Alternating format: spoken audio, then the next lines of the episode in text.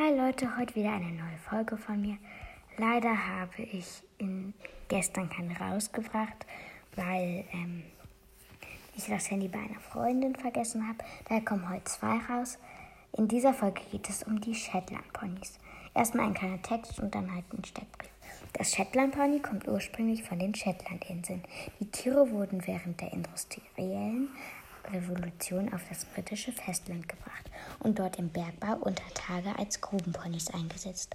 Heute erfreuen sich die robusten Ponys als erste Reitpferde für Kinder sowie als kräftige und ausdauernde Pfadpferde großer Beliebtheit. Jetzt kommen wir zu dem Steckbrief. Ursprung natürlich Shetlandinseln, Hauptzuchtgebiet England, Verbreitung Europa, USA, in Deutschland ca. 650 Zuchthengste und ca. 3000 Zuchtstuten.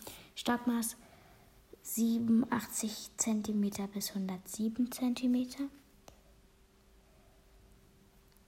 Farben alle in der Zucht sind aber Tigerschrecken verboten.